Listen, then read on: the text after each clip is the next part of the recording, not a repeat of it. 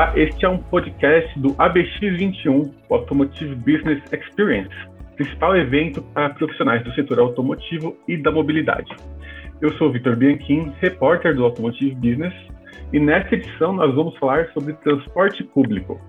Como reinventar o nosso transporte após a crise causada pela pandemia. Antes da gente entrar na pauta, eu deixo o convite para que você acompanhe muito mais conteúdo a respeito na plataforma do ABX21. É só acessar automotivebusiness.com.br barra eventos barra ABX barra 21. Ali você terá acesso gratuito a todos os debates e as lives do evento que acontecem nos dias 23 e 24 de novembro. A gente se vê lá.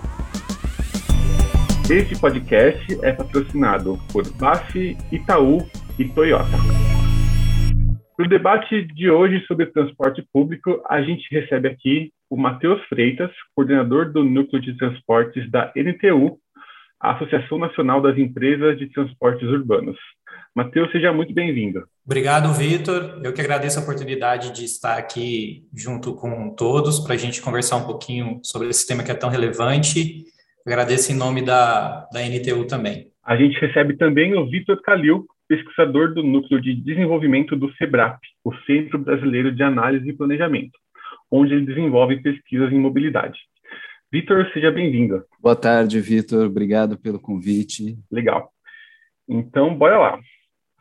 Bom, é, é, o transporte público não é segredo para ninguém, sofreu uma queda drástica de demanda é, por causa da pandemia. Né? A NTU participou de um evento em setembro, onde disse que essa demanda, hoje, tipo, hoje não, em setembro, né, estava em 56,3% do que era em relação a fevereiro de 2020, ou seja, antes da pandemia. E, e aí, perante essa realidade, em que, assim, quando cai a demanda, cai a arrecadação também, as empresas de ônibus, elas inevitavelmente vão à falência, porque a única arrecadação delas é pela tarifa. Perante essa realidade, é, vocês acham que esse modelo que a gente tem para o transporte público brasileiro, em especial os ônibus, ele ainda faz sentido? Eu queria começar com você, Matheus. Então, Vitor, é, eu queria aproveitar para dizer que antes mesmo da pandemia, o sistema de transporte público coletivo por ônibus, ele já enfrentava uma seríssima crise em relação à produtividade, a quantidade de passageiros transportados, né?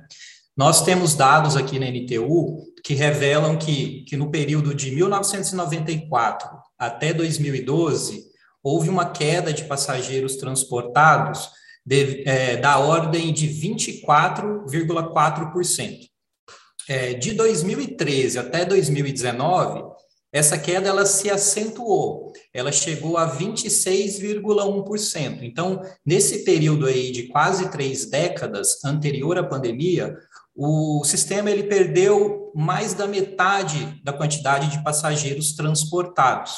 Então, o sistema já vivia uma crise estrutural. A pandemia chegou, então, o sistema mergulhou numa crise aguda. Então, o cenário atual é uma crise aguda dentro de uma crise é, estrutural. Como você citou, é, nós estamos aí atualmente, é, 20 meses após o início da, da pandemia, com cerca de 35% ainda de redução da demanda em relação ao ano de 2019.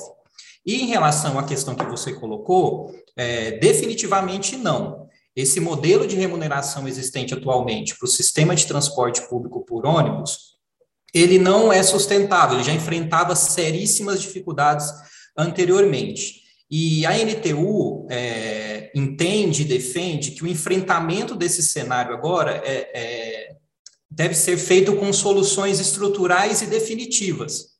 É, esse é o momento para que a gente é, encontre e implemente uma solução que venha resolver o problema de uma vez por todas. Então, é, é urgente restabelecer o equilíbrio econômico-financeiro das empresas operadoras de transporte público por ônibus, lembrando que esse é um modal é, extremamente importante na mobilidade urbana coletiva.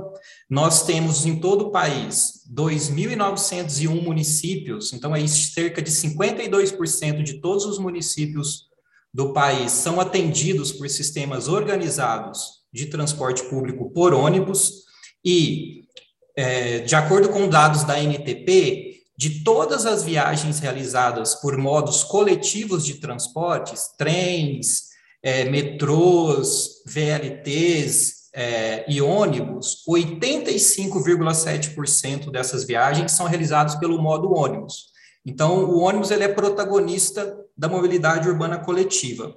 Então, o que é necessário é uma política tarifária nova, que remunere o custo do serviço prestado de forma independente da tarifa cobrada do passageiro, que é o que nós observamos hoje na massiva maioria dos casos é, é, em todo o cenário nacional. E é importante citar aqui, Vitor, que isso já está previsto na Lei 12.587, que regulamentou a Política Nacional de Mobilidade Urbana, ainda em 2012. Então, já são nove meses da aprovação dessa lei. E uma das diretrizes da, da, da legislação em questão é a separação entre a tarifa pública, que é aquela que é cobrada do usuário de acordo com a sua capacidade de pagamento, que é uma questão da, do poder público municipal defini-la, e a tarifa técnica. A tarifa técnica é a tarifa de remuneração das operadoras do transporte público. E essa tarifa técnica é o que vai definir aí o nível de qualidade que deve ser ofertado à população. Além disso, é extremamente importante a implementação de uma política diferenciada de, de preços para os principais insumos do setor. E aqui eu, eu cito o óleo diesel, né, que representa 26,6% do nosso custo. E como nós temos observados aí, temos observado, somente em 2021 a gente está com reajuste acumulado aí na Petrobras de 65%.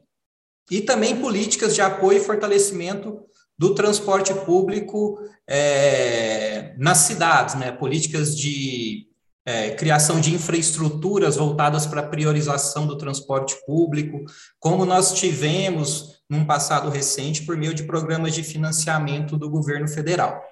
A gente vai falar de políticas públicas daqui a pouquinho. Agora eu queria ouvir o Vitor para saber o que, que ele acha desse modelo que a gente tem hoje, ele está mesmo defasado, está mesmo ultrapassado, e, e como que isso está afetando os usuários. Legal. É, acho que eu tenho um alinhamento bem forte com a resposta do Matheus, né, Vitor? Acho que é, ele colocou pontos muito importantes para se criar uma sustentabilidade financeira necessária ao funcionamento do serviço do ponto de vista do transporte como política pública e aí do usuário, é, a gente precisa olhar para cidades, quando a gente pensa na política de transporte, as cidades que a gente olha como modelo, e a gente tem o transporte público entendido como um, uma, um direito do cidadão, embora esteja na nossa Constituição, a partir, principalmente a partir da emenda constitucional 90 de 2015, é, e aumentar o valor do subsídio. A gente precisa, a gente, acho que talvez ainda vá conversar sobre as questões extratarifárias e tal, mas entender que o transporte público de qualidade, ele e, e as cidades onde a gente olha como referência para o transporte público, elas têm um nível de subsídio muito maior do que a gente encontra no Brasil. Então, quando a gente pega, por exemplo, Praga, 79% do valor do transporte público é, é subsidiado. Madrid, 57%, Berlim 52%, você tem políticas estatais que subsidiam o transporte público. Quando a gente olha no Brasil, existem algumas cidades que praticam, têm essa prática de, de subsídio, mas ele é muito pouco perto do que se precisa pagar pelo transporte público. Então, a cidade que tem um subsídio um pouco maior seria São Paulo, mas não chega a 40%. E a gente não tem mecanismos muito claros de, de arrecadação para esse subsídio. Né? Então, num levantamento é, da, da WRI Brasil em 22 cidades europeias, mostrou que o transporte coletivo é subsidiado em aproximadamente 47%. No Brasil, essa média fica em torno de 15%, dentro das cidades que entraram nesse, nesse, nesse levantamento. Né? Então, acho que está muito relacionado à questão de encontrar um mecanismo para subsidiar mais o transporte público. E acho que vale trazer também mais uma, uma questão. Em agosto agora de 2020, a gente teve a publicação de um estudo do IPEA, que analisou a, a inflação dos diversos modos de transporte, né? E quando a gente pega o custo do automóvel e mesmo até o custo dos combustíveis, o transporte público, a tarifa do transporte público, a inflação dela foi muito maior do que é, de, dos outros modos de transporte, o que também reflete num desejo, muitas vezes, de abandono do usuário na medida em que ele pode do transporte público, e o que é extremamente é, danoso para as nossas cidades. É, mas quando a gente fala em, em colocar subsídios, é, a gente está falando de uh, talvez criar mais assim, gasto público. Isso é um caminho que, na sua opinião, é inevitável? Ou é uma, ou é assim um atalho para chegar no modelo ideal? Eu acho que a gente precisa olhar a política pública sempre do ponto de vista distributivo, né? Então, quando a gente olha para a mobilidade urbana, é, cerca de 85% dos investimentos, segundo a NTP, né, dos investimentos em infraestrutura viária é, do transporte urbano é voltado para o transporte motorizado individual e 15% do transporte coletivo. Entretanto, o transporte coletivo carrega a grande maioria das pessoas. Você criar é, mecanismos de equilíbrio no qual as pessoas que utilizam o motorizado individual participem do financiamento do transporte público, é, não significa criar um imposto, um empecilho, significa que financiar um serviço que beneficia a sociedade como um todo. Né? Imagina se a gente não tem o transporte coletivo, qual é o impacto que isso não teria no PIB, em função da, da, da massa de trabalhadores que não poderia chegar ao seu local de trabalho. Então, ele é um serviço que ele é essencial e ele precisa ser financiado, eu não digo nem tarifa zero, mas o, o custo dele precisa ser distribuído socialmente e de maneira a reduzir a desigualdade. Quando a gente olha os dados de desigualdade de tempo de viagem, é, desigualdade de renda, a gente vê que existe uma vantagem, uma situação muito mais confortável do ponto de vista de quem usa os motorizados individuais. Então, eles têm mais é, essas pessoas, muitas vezes eu mesmo, né, quando utilizo o motorizado individual, tenho um tempo de viagem mais rápido, tenho mais infraestrutura disponível, consigo chegar a lugares mais distantes, porque eu tenho uma malha viária muito maior à minha disposição do que o transporte público, que muitas vezes, na maior parte das vezes, tem linhas específicas. E, no entanto, sofre menos com a inflação, tem mais recursos de investimento público. Então, pagar para poder usar mais esse espaço público Trata-se de justiça social, de equilíbrio no custo é, do deslocamento, da mobilidade urbana na cidade. Então, eu não viria, não, não olharia financiar o transporte público como criar um imposto. Eu estou alimentando um serviço que é essencial para a economia da cidade, para outras atividades que a cidade for desenvolver, o desenvolvimento tecnológico, econômico, social, da cidade vai passar pela existência de um transporte público cada vez melhor. Então, eu não pensaria do lado, eu pensaria dessa forma. Assim. É, Matheus, eu queria que você comentasse sobre esses pontos levantados pelo Vitor e, e, você me dissesse se, se, é, de onde você enxerga que deveria vir esse financiamento para subsidiar o transporte público, né? Já que esse modelo que a gente tem atualmente está, ele está se mostrando ineficiente. Perfeito. Claro. É, primeiro, assim, estou totalmente de acordo com o que o Vitor Calil apresentou anteriormente. É, é preciso é, termos em mente que o transporte público coletivo é o transporte mais sustentável, ele emite menos poluições, poluições por passageiro transportado. Ele é o transporte mais seguro se envolve numa quantidade muito pequena de acidentes de trânsito e com uma severidade muito baixa em relação à gravidade do, dos feridos, quando esses existem, e ele é bastante eficiente em relação ao consumo de energia, a ocupação, e também a ocupação de espaço físico, de vias, né? Então, é, em relação ao transporte individual motorizado, onde nós temos no país uma média de 1,5 passageiros por automóvel, o transporte público é extremamente mais eficiente. Em relação ao que o Vitor Calil citou anteriormente, é, é, entendo que o transporte, o financiamento do transporte coletivo nas cidades brasileiras, ele deve ser feito de fontes de fontes diversificadas, não deve ter uma fonte única. E como ele citou, a taxação pelo uso dos modos individuais motorizados, ela é, oferece uma, algumas é, alternativas. Vou citar é, algumas que, que são observadas em cidades da Europa, em, de outros continentes. Nós temos pedágios em vias urbanas, sobre taxa de licenciamento de veículos, multas sobre o transporte ilegal, multas sobre o uso indevido da infraestrutura que é dedicada ao transporte coletivo, quando você tem veículos utiliz, é, utilizando de forma ilegal as vias que são dedicadas a, a, ao ônibus, como BRT, corredores e faixas exclusivas.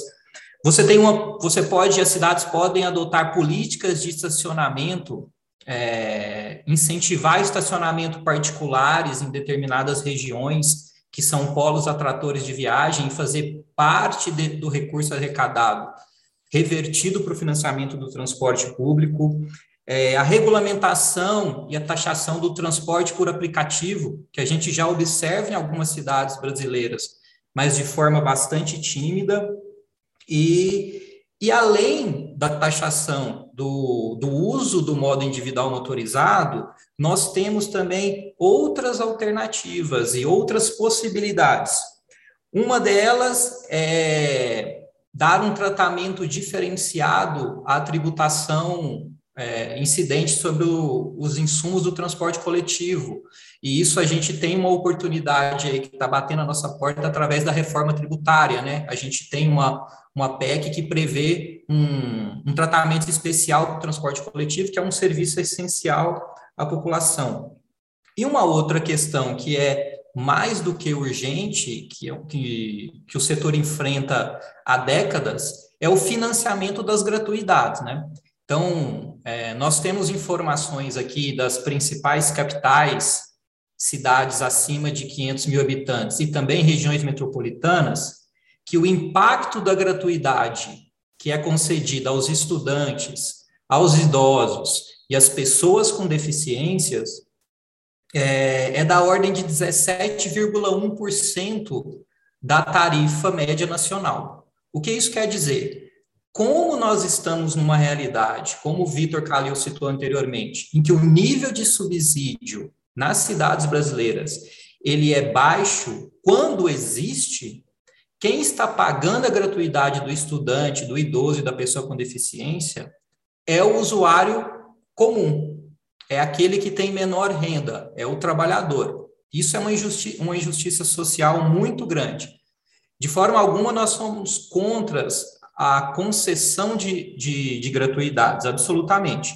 O que nós entendemos é que essas gratuidades elas devem ser custeadas, financiadas por fundos relacionados a essas políticas sociais. No caso do idoso, nós temos o Fundo Nacional do Idoso, no caso do estudante, nós temos o Fundeb e também temos o Programa Nacional de Transporte Escolar, que é vigente atualmente na, nas áreas rurais, na zona rural, que pode ser aplicado nas zonas urbanas. Então, existem alternativas, existem mecanismos. É, o que é preciso é vontade política para implementá-los é, nas cidades brasileiras. Entendi. É, foi bom que você falou de gratuidade, porque a gente tem visto esporadicamente em, em alguns municípios do Brasil programas de gratuidade que têm saído apenas dessa, dessa questão de estudantes né, ou de idosos e estão sendo estendidos para outras pessoas. A gente tem um exemplo agora de Calcaia, no Ceará, que é uma cidade que faz parte da região metropolitana de Fortaleza. É uma cidade maior do que Fortaleza, né? Tem quatro vezes o tamanho de Fortaleza e instituiu a gratuidade no transporte público para toda a população. E é, eu não sei os resultados ainda desse, desse, dessa, dessa atividade, só que a projeção da prefeitura era um crescimento de 15% a, 30, a 36% do rendimento das famílias, por causa do aumento do acesso. Né? E também uma diminuição no fluxo de veículos. E eu queria saber o que vocês acham de iniciativas como essa. Vocês acham que hoje em dia já é possível imaginar para os municípios brasileiros é, a adoção de tarifa zero como algo generalizado? É, Matheus, vamos começar com você. Perfeito. É muito interessante essa sua lembrança sobre essa experiência de, de Calcaia, no Ceará, Vitor, porque nós tivemos um relato muito muito interessante do Dimas Barreira, que é conselheiro aqui da NTU e presidente do Sind Ônibus, que é o Sindicato das Empresas de Transporte Público por Ônibus em, em, de Fortaleza. Ele acompanhou de, de perto é, a implantação da, da tarifa zero em Calcaia e os resultados. E segundo ele, assim, os resultados são extremamente positivos em relação ao aumento da quantidade de pessoas que passaram a utilizar o transporte público e também em relação aos impactos indiretos. E aqui eu vou citar, como você colocou, a redução do uso do automóvel, mas principalmente em relação ao aquecimento do comércio local. As pessoas começaram a ter mais acesso é, a, ao comércio, mais acesso a atividades é, culturais, atividades de lazer, por terem a, o direi é, a possibilidade de desfrutarem dessa, dessa gratuidade local. Então, os resultados são extremamente positivos. Em relação a tarifa zero no restante do país, é, a gente tem que olhar com, com, muito cuidado, com bastante calma.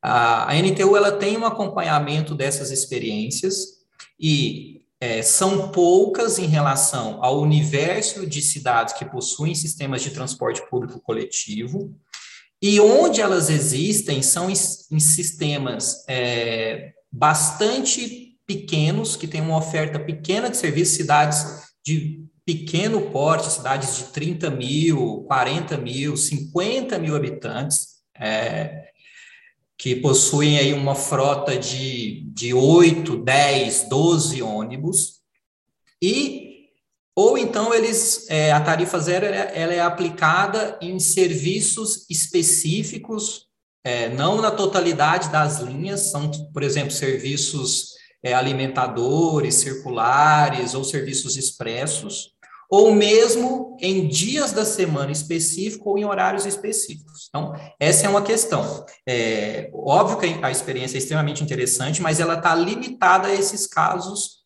nesse momento. É, em relação à expansão, expansão disso para outras cidades, cidades de maior porte, ganhar escala em relação a isso. É, é possível desde que a gente responda a seguinte pergunta: quem que vai pagar essa conta?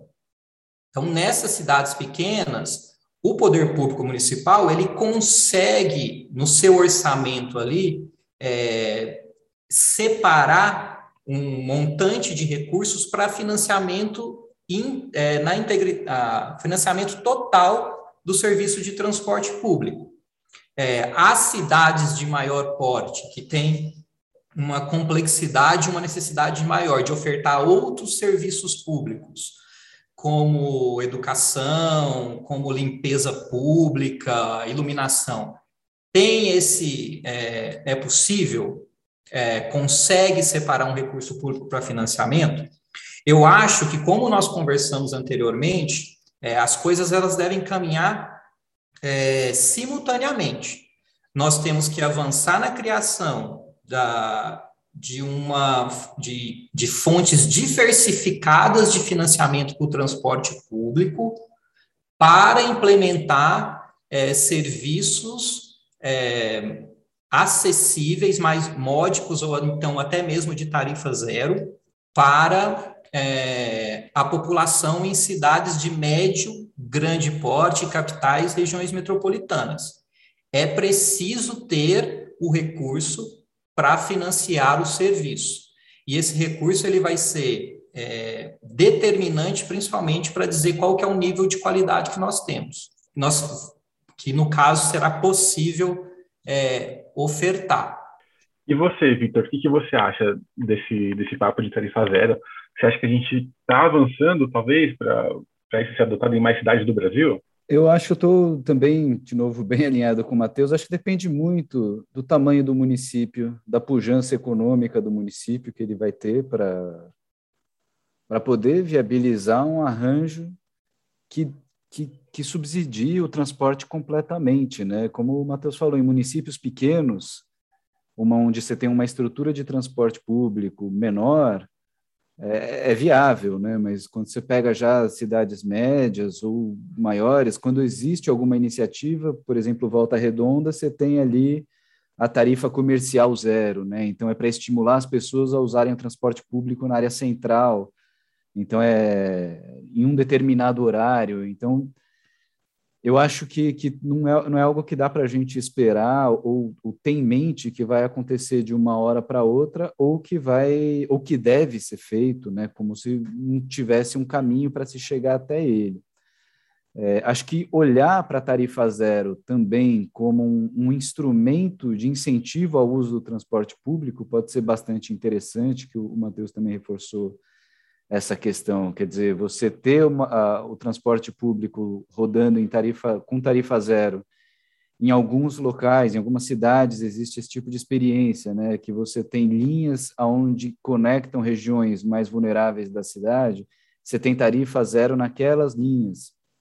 Isso é uma experiência interessante. Você não tem o transporte público inteiro é, tarifa zero, mas você subsidia 100% uma parte dele. Então, é, é, desejável, evidentemente, seria ótimo se, se fosse possível, mas não é fácil. E também depende da.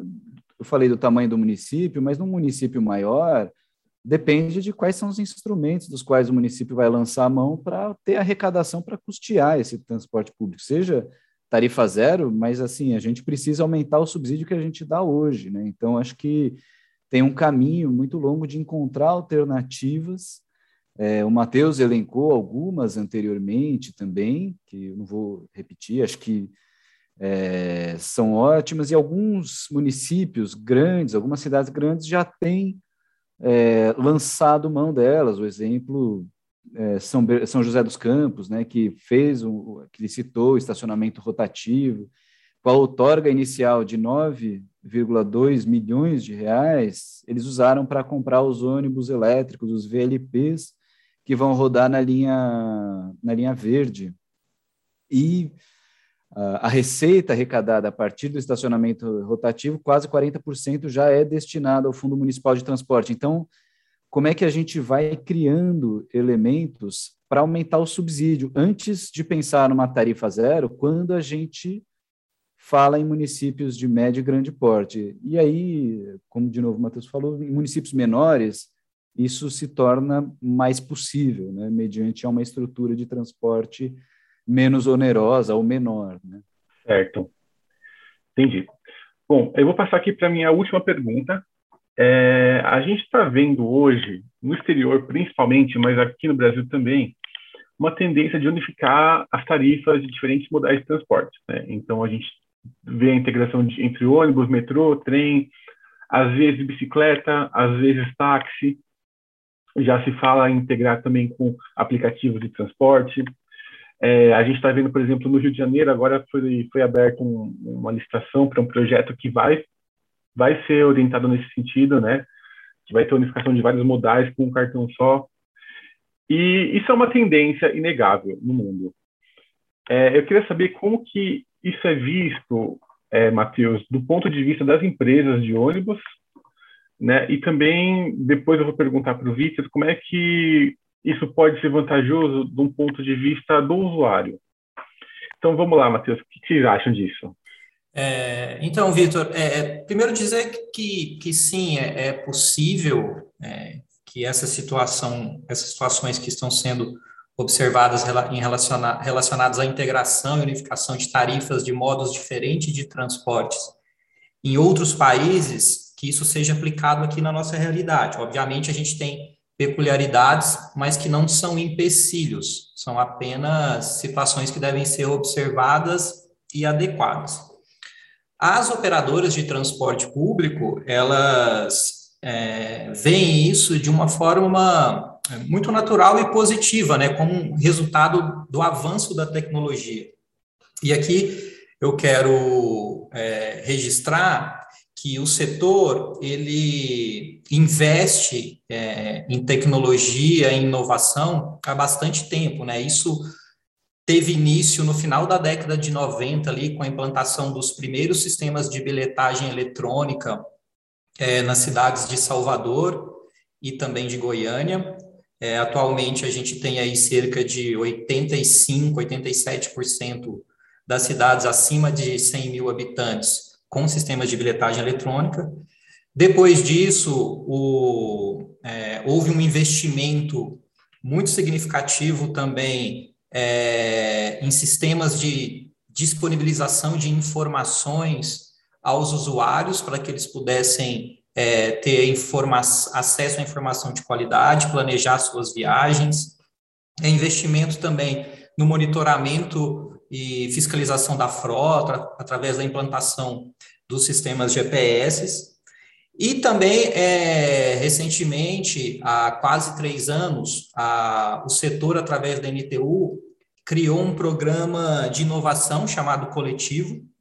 E esse é um programa que tem como é, uma das suas frentes de trabalho de maior destaque identificar projetos, soluções, startups que trabalham com inovação, que tenham como foco é, melhorar a mobilidade urbana coletiva, né, o transporte público coletivo. Isso era até uma resposta, a gente via que a tecnologia estava muito voltada para o transporte individual, e o coletivo ele vem para apresentar essa nova perspectiva, esse novo olhar. Então, o setor ele enxerga essa situação com muita é, com muita tranquilidade e, como eu disse, investindo se capacitando. Então, as empresas hoje elas têm áreas, setores é, que fazem uso intensivo de softwares, de programas, de tecnologia que fazem monitoramento do sistema e que oferecem uma enormidade de serviços aos usuários. E também é, é preciso destacar que essa situação observada em outros países, ela tem sucesso, porém, nessas outras, nessas localidades, é, existem algumas situações que já estão é, implantadas e consolidadas que a realidade brasileira é um pouco diferente. Então, acho que é, é a gente aqui na NTU até chama dos fundamentos do transporte, né? Então, para você ter uma integração entre a bicicleta, o patinete, o ônibus, o trem, o metrô, o VLT, o pedestre, é preciso que você tenha é, uma infraestrutura adequada de deslocamento e segura para todos esses modos. E a gente vê, não vê isso aqui no, no, no país, infelizmente, né? É muito comum a gente ver as ruas das principais cidades aí é, é, tomadas por, por, por carros, por motocicletas. Não existe uma política de investimento em infraestrutura de priorização do transporte público é, contínua. Outra situação que a gente observa, que nós temos que avançar, é evoluir na elaboração, na construção de, plana, de planos diretores, de planos de mobilidade, de forma a definir nesses documentos que o transporte público coletivo seja protagonista. Então, essa integração, é, esse compartilhamento de, de informações, ele só vai ser possível se o transporte público for protagonista nessa rede de transporte integrada, né? É, isso é uma questão fundamental. Então, a gente entende que é uma, um, um, movimento é, muito positivo, mas a gente entende que essas outras questões também devem ser observadas com cuidado para que isso não prejudique os resultados. Vou dar um exemplo aqui. Acho que todos nós, de certa forma, principalmente quem mora em grandes cidades, observou aí nos últimos anos iniciativas pontuais da implantação de bicicletas públicas, de patinetes, mas que isso teve um impacto ali no curto prazo, mas no médio e longo prazo isso deixou de existir. Por quê? Porque isso não estava integrado, não tinha infra infraestrutura adequada, não tinha regulamentação, não tinha fiscalização, e esses modos individuais de deslocamento não estavam integrados ao transporte coletivo, para que dessa forma você tivesse um fortalecimento da rede como um todo. Entendi. É, Vitor, você acha também que falta infraestrutura, e, e, você, mas você acha que tem potencial essa ideia? Eu, eu acho que sim. É, quando a gente fala disso, a gente está, no fundo, falando da tal mobilidade como serviço, né, que acho que é uma discussão bastante é, quente no momento. É, eu acho que para o usuário, né, do ponto de vista do usuário, seria fantástico ele poder ter dentro de um, de um mesmo seja aplicativo, cartão, seja a forma como for, é, todos os seus serviços de transporte ali reunidos. É, eu acho, entretanto, que tem algumas dificuldades do ponto de vista do compartilhamento de dados por parte das empresas, sim, né? Assim, existem dados sensíveis aos negócios das empresas. Esses dados haveriam de ser compartilhados num sistema que unificasse dos diferentes modos de transporte. É um volume grande de dados, né? então também teria que ter um, um, alguém seria responsável pelo processamento desses dados e gestão desses dados de diversas empresas em diferentes modos. Temos uma questão de conectividade em alguns locais, não nas grandes cidades, mas em parte do país a gente ainda tem é, parte da população que está fora da internet, né, principalmente fora dos grandes centros. É, e tem, assim, a, o, o, o Matheus ele falou essa questão né, do aumento da, do, da oferta de serviços de mobilidade ativa, bicicleta, patinetes, desconectados da, da rede estrutural de transporte. Né? E acho que isso acontece, aconteceu em algumas cidades do Brasil, mas é importante também colocar que em diversas cidades do Brasil, o crescimento da malha cicloviária ela se dá pensada conectada à infraestrutura de, de transporte público. Né? Então, quando você vê é, os dados de compartilhamento, existem sistemas de compartilhamento de bicicleta funcionando em mais de 11 cidades no Brasil. É, quando a gente pega dados de compartilhamento de bicicleta em São Paulo, no Rio de Janeiro, é, em Recife, você vê que o adensamento do uso da bicicleta compartilhada, bicicleta pública, ela está relacionada a regiões que estão próximas ou de estações de metrô e trem ou de estações de BRT. Né? Então, encerrando, é, acho que sim, existe uma, uma necessidade de se planejar mais o transporte, a mobilidade urbana nas cidades em torno do transporte coletivo. É, existe uma mobilização forte da sociedade civil que olha para a mobilidade ativa, seja a pé, seja por bicicleta, atenta a isso e trabalhando em cima disso e, e cobrando principalmente nos grandes centros o poder público de produzir infraestrutura baseada é, no acesso ao transporte estrutural da cidade, seja ele por metrô, trem, seja ele por ônibus. É, mas de fato isso precisa tomar um, um, uma amplitude maior no país, chegar a mais cidades, cidades médias e etc., principalmente. Entendi, perfeito. Vamos torcer para que isso aconteça em breve, porque os usuários precisam muito. Bom, é, esse é o final do nosso podcast. Nós conversamos hoje com o Matheus Freitas, da NTU, e com o Vitor Calil, do SEBRAP, eu queria agradecer muito aos convidados pelo tempo, pela disponibilidade e por trazer tantas informações interessantes para nós. Então, queria, queria agradecer novamente é, a oportunidade é, em nome da NTU. Queria aproveitar bem rápido a audiência do podcast para convidá-los a, a, a, convidar a audiência a conhecer um pouco do projeto de lei 3278 que encontra-se em tramitação no Congresso Nacional. É, esse projeto ele trata de, um, de uma proposta de um novo marco legal para o setor e dentro desse marco legal que está estruturado em três pilares: financiamento, qualidade e produtividade e segurança jurídica, tem muita coisa que a gente conversou aqui hoje, muita informação interessante, muita proposta de valor para cidades com mobilidade coletiva. Foi um trabalho construído a várias mãos pela NTU, pela ANP Trilhos, pela sociedade, é, por, por entidades que representam a sociedade civil e outras entidades. Então, é importante que a população tenha acesso, conheça, apoie e cobre a sua aprovação. E queria convidar também a audiência a visitar o, o site da NTU e as nossas redes sociais. Tem muita, muitos trabalhos, informações interessantes lá e eu estou à disposição para de vocês também para trocar alguma ideia e agradecer. Muito obrigado. Eu queria agradecer também o convite, o papo.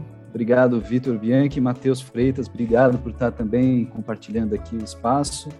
É, e também convidar os ouvintes, o pessoal, a visitar o site do SEBRAP, é, principalmente o núcleo de desenvolvimento, onde a gente tem mais alguns trabalhos sobre mobilidade urbana, e destacar um último trabalho que a gente realizou em cinco cidades do Brasil, cinco capitais: São Paulo, Rio de Janeiro, Salvador, Porto Alegre Recife, onde a gente fez um estudo sobre mobilidade urbana e pandemia do ponto de vista da população. Então, quem tiver interesse no tema, é, os trabalhos sobre essas cidades estão lá, são amostras representativas para cada uma dessas cidades, e a gente destrincha um pouquinho qual a percepção da população sobre a mobilidade urbana no pós-pandemia. Ótimo, fica aí o convite, então. Bom, este podcast é uma produção do Automotive Business como parte do ABX21, o Automotive Business Experience. Eu sou Vitor Bianchim e quem edita o ABcast é o Marcos Ambroselli. A nossa trilha sonora é do Chibruski, Guilherme Schildberg. Muito obrigado e até a próxima.